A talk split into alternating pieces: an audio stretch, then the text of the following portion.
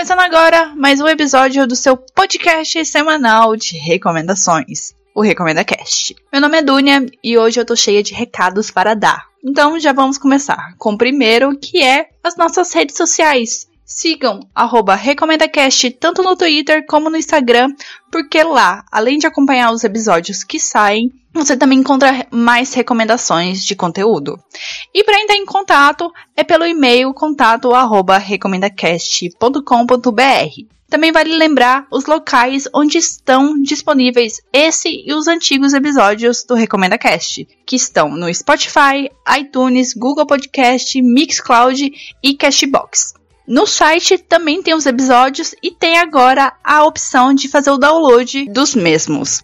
Eu tentei salvar no menor formato de arquivo possível para facilitar quem usa 3G, 4G, internet móveis, vocês entenderam. Então baixa lá o episódio para escutar a qualquer momento do seu dia. E meu último recadinho é que eu também disponibilizei lá no site a assinatura através do feed RSS. Recados dados, o episódio de hoje é sobre música brasileira com recomendações da Yamá e da banda Vira Tempo. A terceira recomendação é do filme Revenge de 2017, que não tem nada a ver com a série.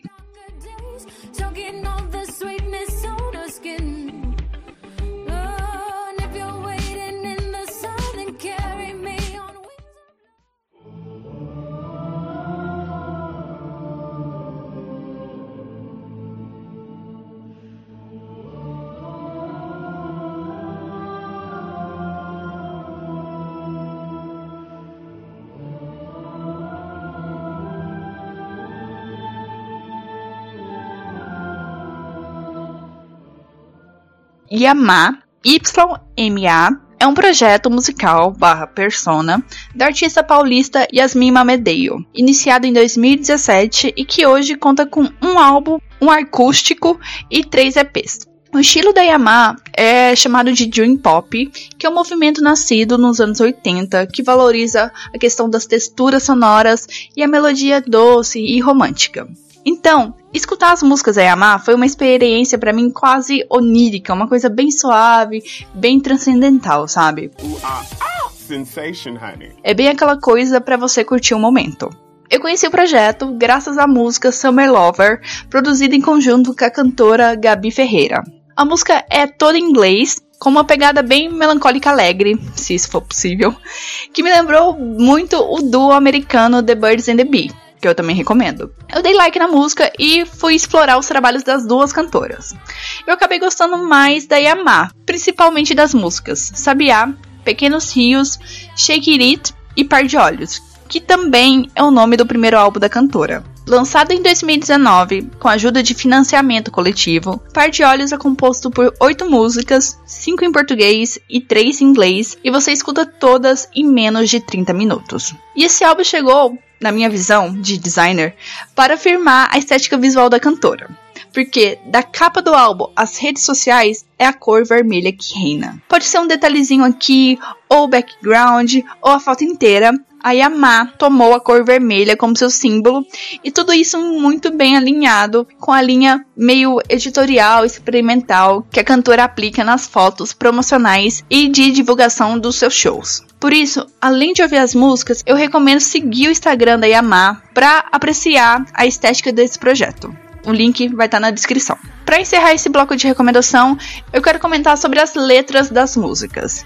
Enquanto a sonoridade tem aquele que romântico, melódico que eu comentei antes, as letras vão para um caminho bastante diferente. Elas falam sobre solidão, perdas e principalmente do medo. É um medo que conecta esses demais sentimentos, tipo o medo da perda, o medo de ficar sozinho ou o medo de se perder. E esse contraste entre som e letra acontece na maior parte das músicas da cantora, sendo que existe faixas com letras mais alegres e ritmos um pouco mais dançantes. Eu vejo assim que as músicas em inglês se encaixam mais nessa categoria alegre e dançante do que as músicas em português.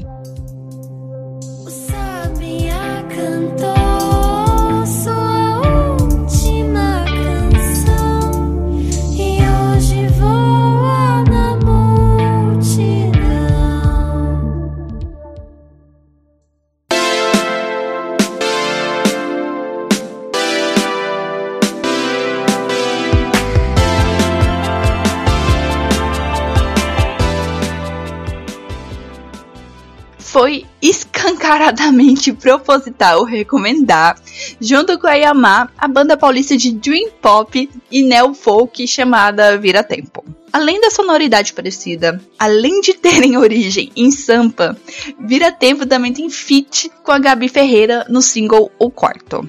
Gabi Ferreira, desde 2017 sendo a musa do Dream Pop brasileiro, pelo jeito. Absolutely. Tendo lançado um álbum e quatro EPs, a banda Vira Tempo começa com uma pegada indie, folk, uma coisa bem aconchegante, marcada pelo violão, um estilo bem notável nos EPs. Já no álbum Cura, de 2018, a pegada é outra. É uma vibe mais eletrônica, sintetizadores, o dream pop e músicas mais dançantes. As mudanças são bem drásticas, escutando o EP e depois o álbum, mas a banda, no geral, não perdeu sua essência. Eu prefiro as músicas do álbum, curti mais essa onda de experimentação do Vira Tempo. Eu quero destacar as músicas O Quarto, Janela, Fatos barra Fotos, Aquarelar e a música que dá título ao álbum, Cura é uma música bem curtinha, menos de dois minutos, só para vocês entenderem, que conta com a participação do cantor Otto e traz uma experiência muito cyberpunk, neon, futurista, com uso massivo de sintetizadores. É um baita de um impacto por dois motivos, essa música. É a primeira faixa do álbum, meio que já te prepara para as outras nove, mas quando você chega na próxima faixa, que é Fatos barra Fotos, ocorre a quebra porque a música tem um traço muito mais folk eletrônico dançante. Essa categoria eu acabei de inventar. As mudanças nas faixas são bem perceptivas, mas numa visão macro do álbum, você enxerga o Cura como um trabalho rico em quebras de expectativas e mesmo assim formando uma unidade sonora. Em pouco mais de 30 minutos você consegue experimentar o que eu acabei de descrever, todas essas sensações. Sobre as letras, elas seguem a mesma linha contextual da Yamaha, mas elas trazem uma pegada mais romântica e nostálgica do que a cantora.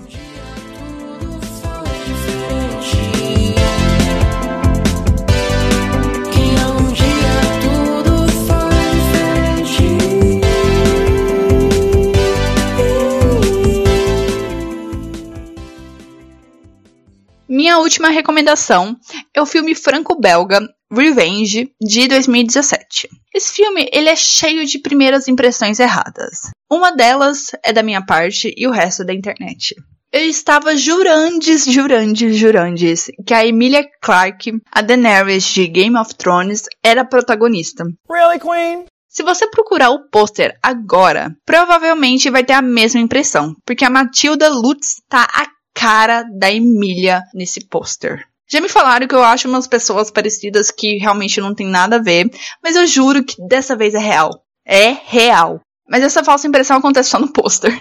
No resto dos materiais de divulgação isso não acontece. Tanto que quando eu fui assistir o filme, eu percebi que realmente, logo na primeira cena, não era a Emilia Clarke. Segunda primeira impressão errada, que acaba virando um serviço de utilidade pública, é Revenge não é terror. Revenge é gore. Eu sei que gore é um subgênero de terror e blá blá blá blá, ok, cinéfilo de plantão. Mas esse filme não é terror, do mesmo jeito que os filmes do Tarantino não são terrores só porque tem muito sangue e tripas voando. Última primeira impressão errada é: não confie nas notas desse filme. Fazendo uma busca rápida no Google, você percebe que no IMDb ele tem notas 6.3, enquanto no Rotten ele tem 92% de aprovação. Por que isso? Eu vou te contar a primeira sinopse e depois eu volto nesse ponto.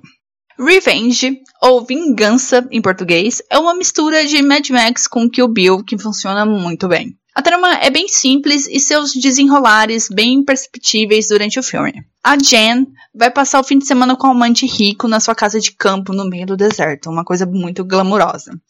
Eles estão lá no bem bom quando chegam os dois sócios do cara e você e a Jen descobrem que o fim de semana romântico, na verdade, é um bem bolado entre os caras para caçarem no meio do deserto. Aí tem toda aquela secação e babação pra cima da moça, até que um dos sócios estupra ela e ninguém faz nada. Opa, falha minha, porque eles fazem sim. Eles pegam a Jen e empurram ela de um precipício. Porque assim ela não vai dar dor de cabeça para eles depois. Mas como o nome do filme já diz, ela sobrevive e vai atrás de vingança. Por que, que eu gostei do filme agora em sete tópicos? Primeiro, são poucos os filmes de ação porradeira ou correria protagonizado por mulheres. Yes, Queen. Segundo, é dirigido por uma mulher, a Coraline Farguet. Vocês sabem do meu problema com sobrenomes. A Coraline sabe usar dos clichês a seu favor. Só para citar um exemplo, o começo do filme ele tem uma visão muito sexista da Jen como objeto para entreter seu amante. Os ângulos de câmera conversam essa visão sabe? Eles mostram isso, eles reforçam esse ponto. Conforme o filme vai progredindo, o foco muda. Você percebe essa mudança de foco e o corpo da Jen perde esse caráter objetificado para virar a sua força. Terceiro ponto. A fotografia desse filme é fantástica. Reflexos, cores, escuridão, sombras. O filme ele consegue transformar cenas banais em grandes composições visuais. E eu aplaudo ele por isso. Quarto ponto. O filme ele não nega o trash, não nega o absurdo quando o assunto é a violência. Então, se prepara porque vai ter tripas pulando para fora do corpo, muito sangue, muito sangue mesmo. E, claro, depois disso, é evidente que o filme é para maiores de 18 anos. Quinto ponto. Revenge, ele dá uma trollada muito boa quando o assunto é nudez. Porque tem muito mais nudez masculina do que feminina. Eu adorei isso, porque ele quebra com as expectativas dos homens tarados de achar que vai ter um monte de peito e de bunda nesse filme, só porque a mocinha é o estereótipo de patricinha gostosa sonsa. Bom, cara, você achou errado. Sexto ponto. A trilha sonora é animal, é incrível, é fantástica, é muito boa. Segue uma batida eletrônica que casa muito com o visual do filme. E dá essa sensação de adrenalina, de tensão. Então, ponto pro filme. Sétimo e último ponto. A história, ela é bem manjada. Tem até um filme chamado Doce Vingança, que é muito parecido. Eu não assisti ele, mas pelos comentários na internet você percebe que são claras as semelhanças entre eles. Só que Revenge, você sabe que a história é manjada. Se você for esperto, você já sabe o que vai acontecer daqui 20 ou 30 minutos. Mesmo assim, a história te prende. Porque você quer ver a Jen se vingando desses três filhos da puta. Eu acho válido falar que a vingança dela para cima do amante é a melhor de todas. Toda a sequência de cenas é fantástica. Eu sei que eu tô muito repetitiva com essa palavra, mas é muito boa. Agora eu chego no ponto de tentar explicar, eu só vou tentar mesmo, explicar por que, que o público não curtiu tanto esse filme. Eu vou trazer os principais argumentos que achei na internet e depois vocês adivinhem o que eles têm em comum. Primeiro, como assim que a protagonista, toda patricinha, gostosa e do nada vira uma guerreira quase imbatível, parecendo que tem superpoderes? Ou, como ela sobrevive à queda e à perfuração na barriga? Impossível. Really, Queen? Se fosse a porra de um homem, todo mundo não estaria batendo palma, achando ele super fodão. Ah, é a coisa mais normal do mundo. Cadê as pessoas questionando os atos do Liam Neeson naqueles filmes manjados de ação que ele faz, hein? Agora, só porque é uma mulher, ela não pode sobreviver, ela não pode ser fodona e blá blá blá blá. Dá para ignorar a falta de compromisso com a realidade quando o filme é protagonizado por homens, né? Mas com as mulheres não dá. America, facts are facts. Outro comentário. Ah, tem muito banho de sangue, uma porcaria. A única coisa que salva é a atriz gata. Você comeu tinta com chumbo no café? Sério, a única coisa que salva é a protagonista ser gata? É a única coisa que salva o filme inteiro e que te vai fazer assistir uma hora e quarenta minutos do que você chama de bosta por conta de uma mulher gostosa.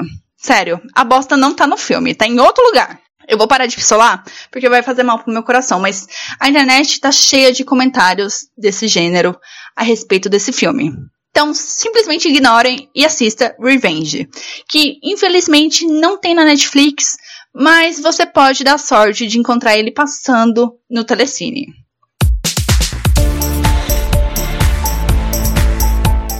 O episódio está chegando ao fim. Eu espero que vocês tenham gostado das recomendações, que escutem, assistam, fiquem pistola junto comigo a respeito desse filme e dessa internet que fica criticando Revenge. E o episódio da semana que vem eu vou falar sobre a Shield 21, que é um mangá maravilhoso, eu acho que é um dos meus favoritos, que tem a temática de futebol americano. Sério, escutem esse próximo episódio, porque ele vai desmistificar todos os pensamentos em relação ao futebol americano. É chato, é difícil de entender, é complicado, é chato, blá blá blá blá blá. Ele realmente é chato de assistir na TV. Mas nesse mangá ele fica incrível. E esse mangá é do mesmo desenhista de One Punch Man. Então, essa recomendação é imperdível. Semana que vem também eu vou falar sobre um joguinho de celular chamado Kaiju Rush, que ele é bem divertidinho. E do livro Feminismo para os 99. Então eu vejo vocês semana que vem. Beijos e tchau!